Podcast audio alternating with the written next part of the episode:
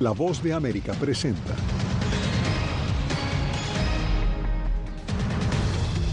El Departamento de Justicia abre una investigación por la filtración de documentos clasificados del Pentágono. Rusia y otras naciones ya reaccionaron. Estados Unidos anuncia la puesta en marcha de un plan piloto que determinaría en cuestión de horas la elegibilidad de los solicitantes de asilo. Fuertes denuncias de migrantes que permanecían en el centro de detención que se incendió en Ciudad Juárez. Vienen a dejar contenedores muy grandes con desechos de basuras mm, asquerosos, la verdad. Y el drama que viven familias latinas en Baltimore.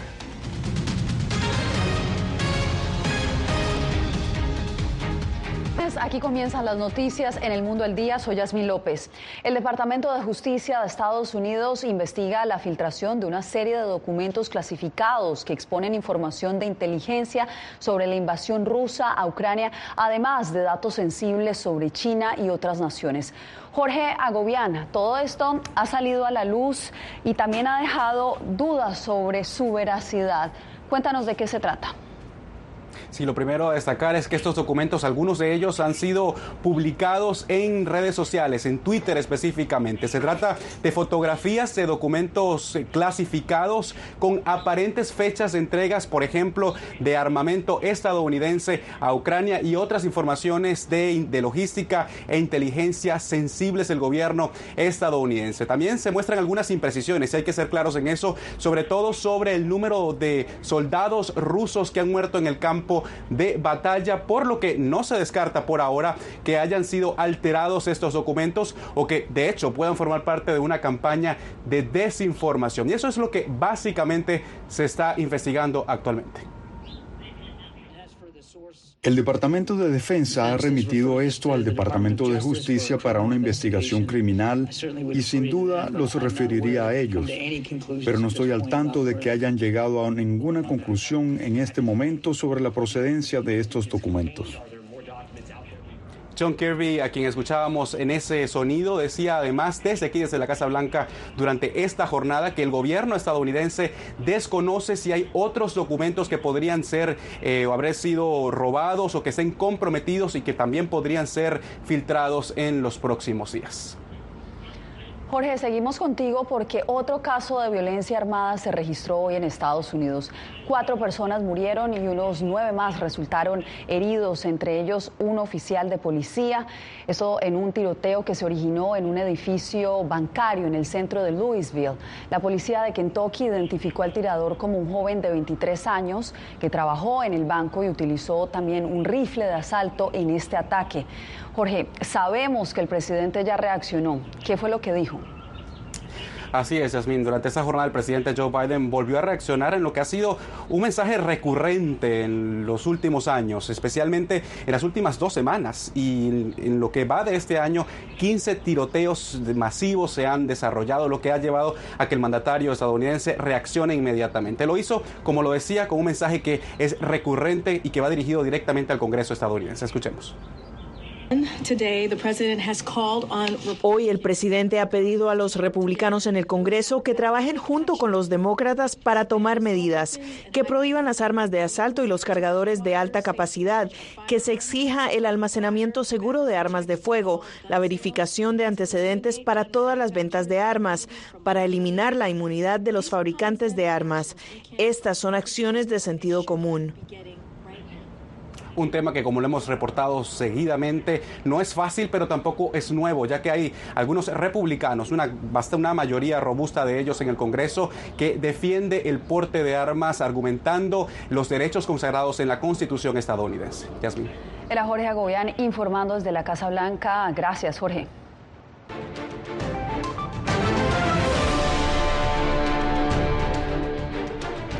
El Departamento de Seguridad Nacional anunció que a partir de la próxima semana Estados, Unidos pondrá en marcha un plan piloto que busca en cuestión de horas evaluar la elegibilidad de los solicitantes de asilo. Vamos a nuestra sala de redacción con Jacopo Luzzi, quien nos tiene los pormenores de este plan. Jacopo, te escuchamos. Bueno, Yasmín, hablamos de los migrantes que cruzan ilegalmente y meten una solicitud después de ser detenidos, no los que entran legalmente por los puertos de entrada. Y es importante aclarar que este plan piloto comenzará con un limitado número de migrantes y no se ha anunciado exactamente en cuál parte de la frontera se implementará. Claro, de ser adoptado permanentemente será un cambio importante en la forma en que se procesa a los solicitantes de asilo que llegan a Estados Unidos. Evaluar muy rápidamente la solicitud de asilo de los migrantes que cruzan ilegalmente la frontera con México y son capturados por los agentes fronterizos. Es este el plan piloto que el Departamento de Seguridad Nacional de Estados Unidos empezará en los próximos días. Esto es parte de los preparativos para el fin de las restricciones fronterizas de COVID-19, o sea, el título 42, el 11 de mayo. Las entrevistas se realizarán por teléfono y los migrantes tendrán acceso a asesoría legal durante estas rápidas evaluaciones. Esta administración continuará analizando todas las herramientas disponibles para hacer que el procesamiento de asilo sea más eficiente, al mismo tiempo que defienda el debido proceso y otras protecciones, ya que el Congreso se niega a actuar para arreglar nuestro sistema de inmigración que lleva décadas defectuoso. A diferencia de las rápidas evaluaciones que se hacían durante la presidencia Trump y que Biden terminó, estas ahora serán cumplidas por funcionarios de asilo del Servicio de Ciudadanía e Inmigración no agentes de la patrulla fronteriza. El proceso está diseñado para garantizar que los migrantes tengan la capacidad de contactar a los proveedores de servicios legales. Las políticas del Servicio de Aduanas y Protección Fronteriza impiden la detención de los migrantes por más de 72 horas. Entonces, estas entrevistas se completarán en este lapso. Actualmente tarda alrededor de cuatro semanas realizar una entrevista de evaluación y si alguien no cumple con los parámetros, la repatriación puede tardar otras cuatro o cinco semanas. Las autoridades dijeron que este plan podría ser una buena respuesta a los temores de un tsunami, de migrantes que llegaría, que llegaría pronto a la frontera sur.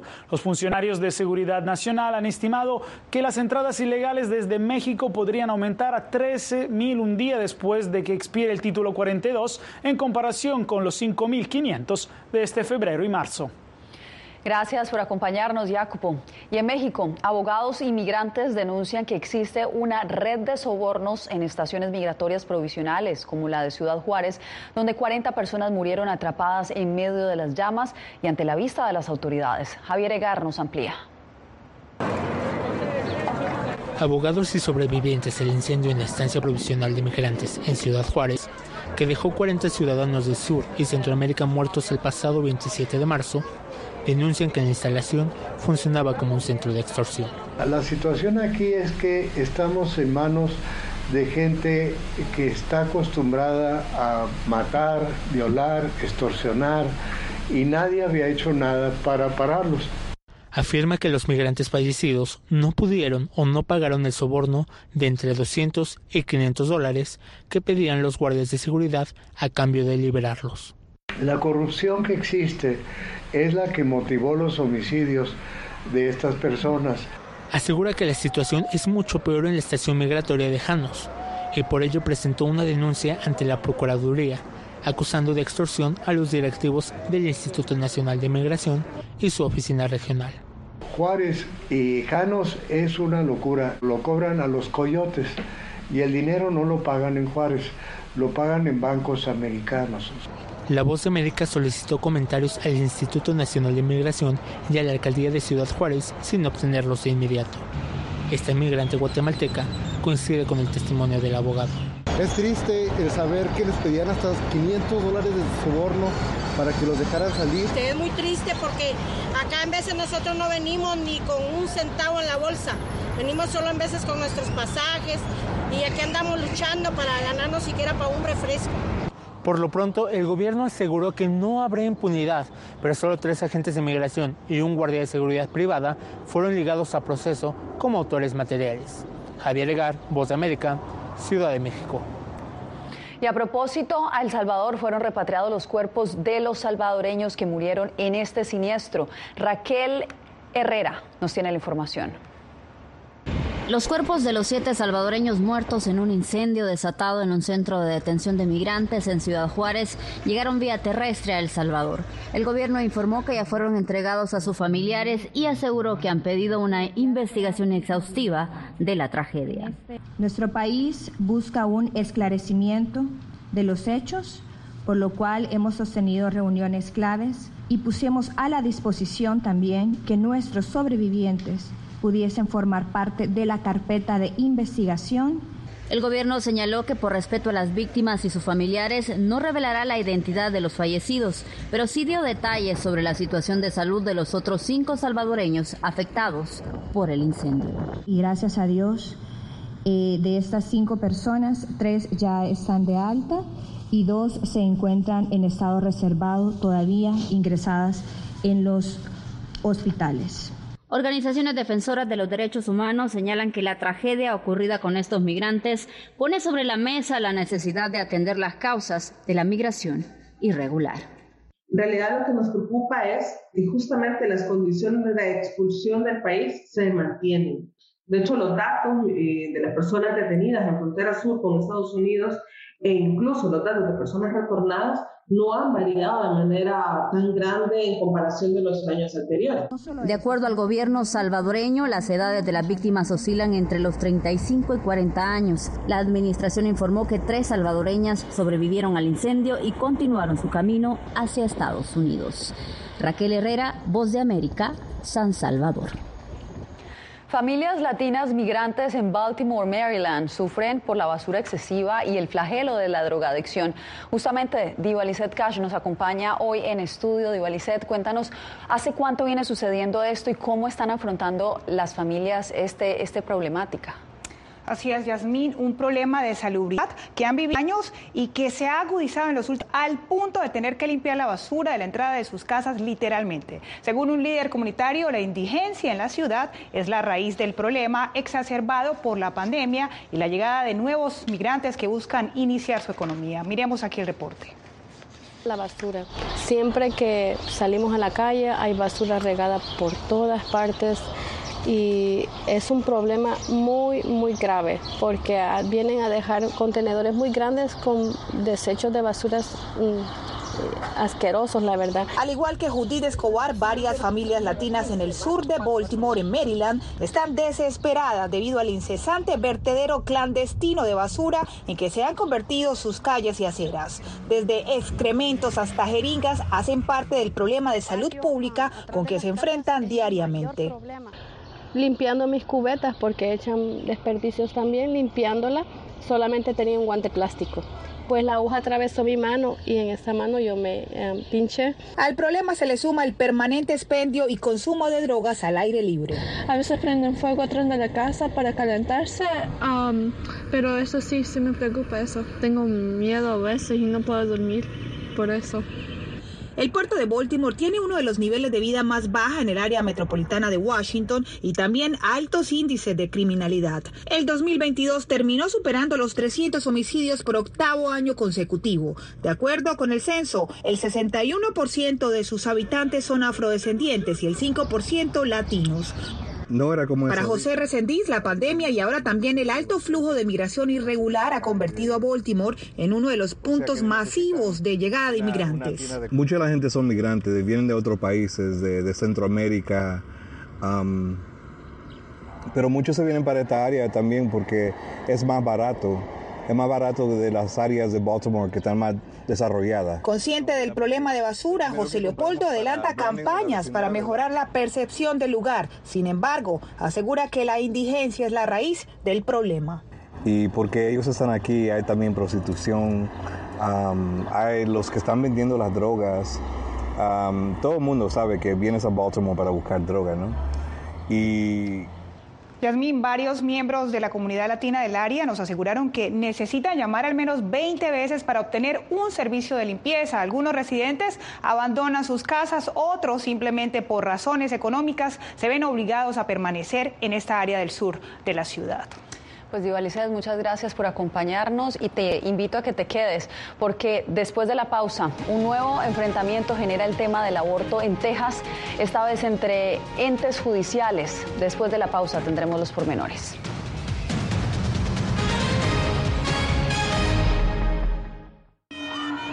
Nunca pensé pasar dos años y siete meses en la prisión por nada más pensar diferente a las autoridades de Nicaragua.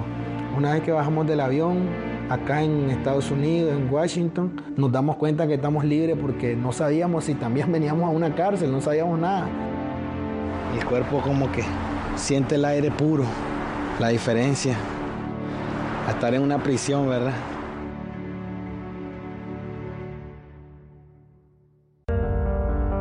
En tiempos de cambios, cuando el mundo parece incierto y lo que escuchamos no refleja lo que vemos, buscamos la verdad. Cuando nos cuentan solo una parte de la historia, perdemos la confianza. En momentos de crisis, nuestros sueños, esperanzas y deseos de un mejor mañana dependen de una prensa libre.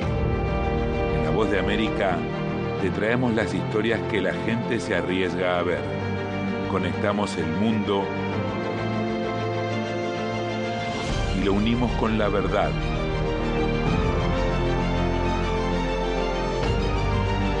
En La Voz de América te presentamos el panorama completo.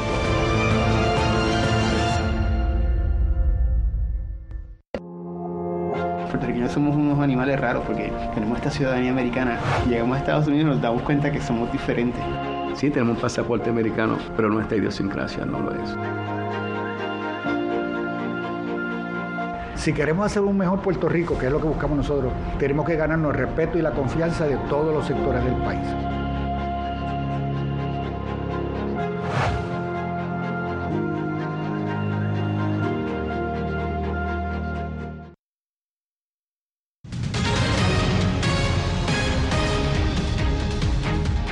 El Dalai Lama se disculpó este lunes. Y antes de que vean este video, les advertimos que tiene imágenes sensibles.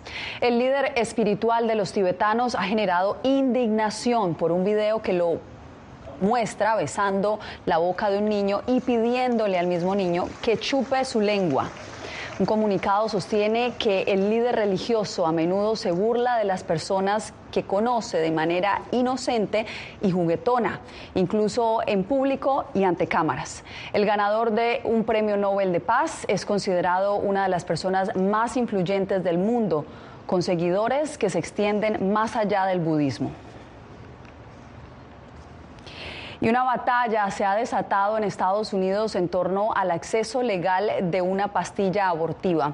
Tras dos decisiones judiciales contradictorias, la disputa podría llegar a la Corte Suprema de Justicia, como nos informa Celia Mendoza. El acceso legal en Estados Unidos a la pastilla para abortar mifepristone, aprobada en el año 2000 por la Administración de Alimentos y Medicinas, la FDA, es ahora incierto. Un juez en Texas la prohibió, otro en el estado de Washington protegió su acceso. En al menos 17 estados donde demócratas interpusieron demandas para mantener su distribución.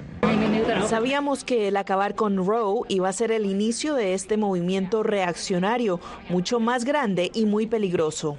La activista Emma Pinsky se refería a la decisión emitida en 2022 por la Corte Suprema que revirtió el fallo de 1973 que protegió el derecho a abortar en el caso Roe versus Wade. El fiscal general Mary Garland anunció que el Departamento de Justicia apelará la decisión del juez en Texas. Es contrario a lo que constituye una buena política de salud pública, permitir que los tribunales y los políticos le digan a la FDA lo que debe hacer. Este es un medicamento que la FDA aprobó como seguro hace 20 años y ha demostrado ser seguro durante dos décadas. Así que este es un precedente peligroso. Algo con lo que no coincide Katie Glenn, funcionaria de una organización opuesta al derecho a abortar, que lleva por nombre Susan B. Anthony Pro-Life America. El hecho de que la FDA se haya equivocado durante 23 años no es una razón para seguir haciéndolo mal. Y de eso se trataba todo esto. El secretario de Salud, Javier Becerra, expresó su preocupación frente a este fallo que, según él, podría abrir las puertas para que otros grupos busquen bloquear otras medicinas y vacunas. Lo que significa que tiene que ir a la Corte Suprema. Celia Mendoza, Voz de América, Nueva York. En Colombia continúa la alerta naranja por los eventos sísmicos registrados recientemente en el Nevado del Ruiz. Jair Díaz nos envía el reporte. Ya son más de 12 días desde que las autoridades emitieron una alerta naranja en el volcán Nevado del Ruiz. Calamidad pública se ha declarado en los departamentos de Tolima, Risaralda y Caldas, mientras que decenas de pobladores de la zona se niegan a evacuar frente a la disminución de los sismos. La actividad del volcán Nevado del Ruiz, el 6 de abril, se caracterizó por una disminución del número de sismos. Tiene unas características eh, interesantes. Primero, se acercaron un poco más al cráter y disminuyeron levemente su profundidad, es decir, están un poco más superficiales. Entre tanto, las autoridades han logrado evacuar a más de 1.500 familias en la zona de influencia del volcán y más de 1.000 estudiantes reciben clases desde sus casas mientras se conocen más detalles sobre lo que pueda suceder en el volcán. Tenga su kit de emergencia listo, conozca dónde debe ir, por dónde debe ir, eh, siempre obviamente sin generar eh, alarmas y sin generar traumatismos, pero sí muy alertos y muy atentos. Se mantiene el puesto de mando unificado liderado por la Unidad de Gestión del Riesgo, que no descarta el uso de la fuerza pública para evacuar a más de 2.500 familias que niegan a irse de sus hogares si la alerta sube a roja. A todas se les ha avisado. Fue ir y decirles, mire, a evacuar. Estamos preparando los albergues, estamos preparando sus sitios en donde pueden eh, eh, llegar. El 13 de noviembre de 1985, el volcán Nevado del Ruiz acabó con la población de Armero, dejando más de 25 mil personas muertas. Por esto, las autoridades lo monitorean permanentemente. Jair Díaz, Voz de América, Bogotá. Quédese con nosotros, volvemos con más información. Tiempos de cambios, cuando el mundo parece incierto y lo que escuchamos no refleja lo que vemos, buscamos la verdad. Cuando nos cuentan solo una parte de la historia, perdemos la confianza. En momentos de crisis, nuestros sueños, esperanzas y deseos de un mejor mañana dependen de una prensa libre. En La Voz de América te traemos las historias que la gente se arriesga a ver. Conectamos el mundo y lo unimos con la verdad.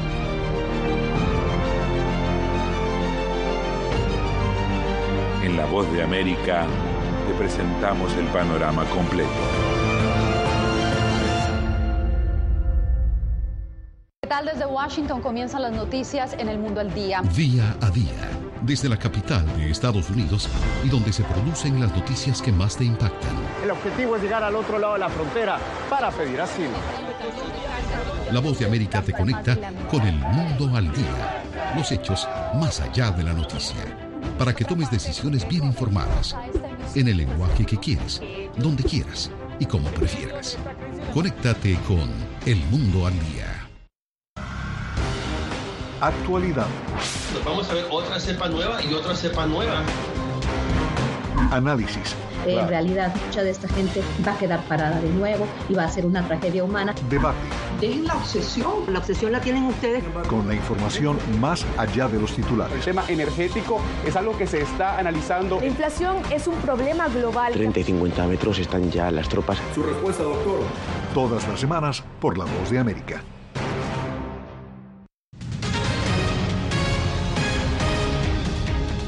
En Nueva York, varias aplicaciones de pedidos digitales han emprendido una campaña para que los repartidores de comida desistan de recibir un salario mínimo que debió haber entrado en efecto en enero. Ángela González nos explica por qué. Varios repartidores de comida esperan desde enero de 2023 la aplicación de la Ley 115 aprobada en 2021 por el Consejo Municipal de Nueva York, que les permite ganar un salario base que comenzaría en 17 dólares con 96 centavos por hora, pero han recibido cartas por parte de las mismas plataformas de las empresas de aplicaciones de pedido digital para que desistan de este beneficio y que dicen que firmáramos para que que no se, no se pasara el, el, el pago mínimo, ya que iba este pues nos iba a, a, ya no nos iba a pagar como antes, que según ganábamos 50 o 30 a la hora, cuando es totalmente mentira, ¿no? Compañías como Really, Uber Eats y DoorDash alegan que el dinero de las propinas para los repartidores de comida coinciden con el salario mínimo y aseguran que los repartidores ganan un promedio de 30 dólares por hora. Muchas veces mandan deliveries de, de, 3, 3, dólares por, por hasta 3 millas, eso, eso es algo que es irracional. Porque yo calculo que por una milla por lo menos deben pagar 4 dólares por, por cada milla. Pero no, sucede muchas veces, entonces pienso que es muy bajo lo que estamos ganando. Los repartidores se encuentran divididos y desorientados y temen que las aplicaciones cierren sus cuentas si no firman. Ahorita tenemos problemas con DoorDash. Este, que tienen muchos pagos retenidos. Las aplicaciones han pedido recalibrar la ley y los diferentes modelos de negocio y sus voceros han dicho que estos costos se cargarán a los clientes, lo que podría traducirse en menos propinas. La batalla sigue en pie y el Consejo Municipal deberá tomar una decisión. Ángela González, Voz de América, Nueva York. Florida se convirtió en el destino de miles de viajeros durante las vacaciones de primavera. Este receso trajo severas restricciones en el sur de Florida, como nos cuenta José Pernalete. El receso de primavera o Spring Break moviliza a millones de estadounidenses en todo el país y muchos coinciden en Florida. Lamentablemente, Miami Beach fue objeto de alteraciones de orden público por tiroteos en medio de las celebraciones con saldos trágicos, provocando la imposición de medidas restrictivas. No pedimos vacaciones de primavera en nuestra ciudad. No queremos vacaciones de primavera en nuestra ciudad. Es demasiado ruidoso, genera demasiado desorden y es simplemente demasiado difícil de vigilar. La policía de Miami Beach se hizo presente noche y día. Se impuso un toque de queda durante horas nocturnas y una restricción de venta de bebidas alcohólicas. Pero muchos visitantes escogen Florida por su clima tropical. Si tú quieres diversión, si quieres entretenimiento, comida, todo está aquí. Miami es el mejor lugar para los vacacionistas de primavera. Las autoridades confirmaron que perturbaciones de orden público con armas de fuego dejaron dos fallecidos. Para el receso primaveral en 2020, la ciudad impondrá nuevamente el toque de queda desde el comienzo de la semana festiva. El municipio vecino de Miami registró menor incidencia delictiva pese a producirse en esa jurisdicción el conocido Festival de Música Electrónica Ultra, un evento de tres días. Nosotros todos los años queremos que la gente venga a Miami y disfruten de esta ciudad muy linda, pero como siempre le, le decimos a la persona que por favor que se porten bien, respeten las leyes, las reglas. José Pernalete, Voz de América, Miami. Marcamos una nueva pausa, ya regresamos. Nunca pensé pasar dos años y siete meses en la prisión por nada más pensar diferente a las autoridades de Nicaragua. Una vez que bajamos del avión, acá en Estados Unidos, en Washington, nos damos cuenta que estamos libres porque no sabíamos si también veníamos a una cárcel, no sabíamos nada. El cuerpo como que siente el aire puro, la diferencia a estar en una prisión, ¿verdad?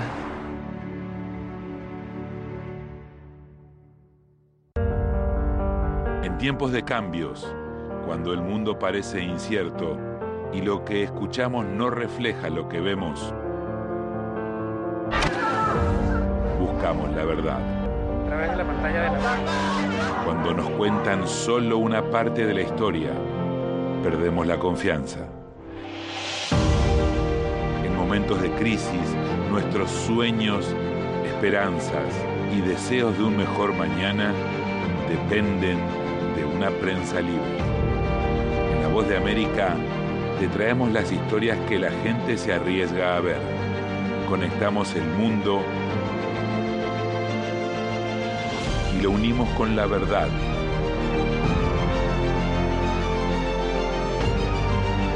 En La Voz de América te presentamos el panorama completo.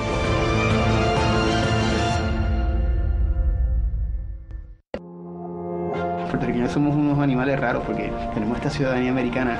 Llegamos a Estados Unidos y nos damos cuenta que somos diferentes. Sí, tenemos un pasaporte americano, pero nuestra idiosincrasia no lo es. Si queremos hacer un mejor Puerto Rico, que es lo que buscamos nosotros, tenemos que ganarnos el respeto y la confianza de todos los sectores del país.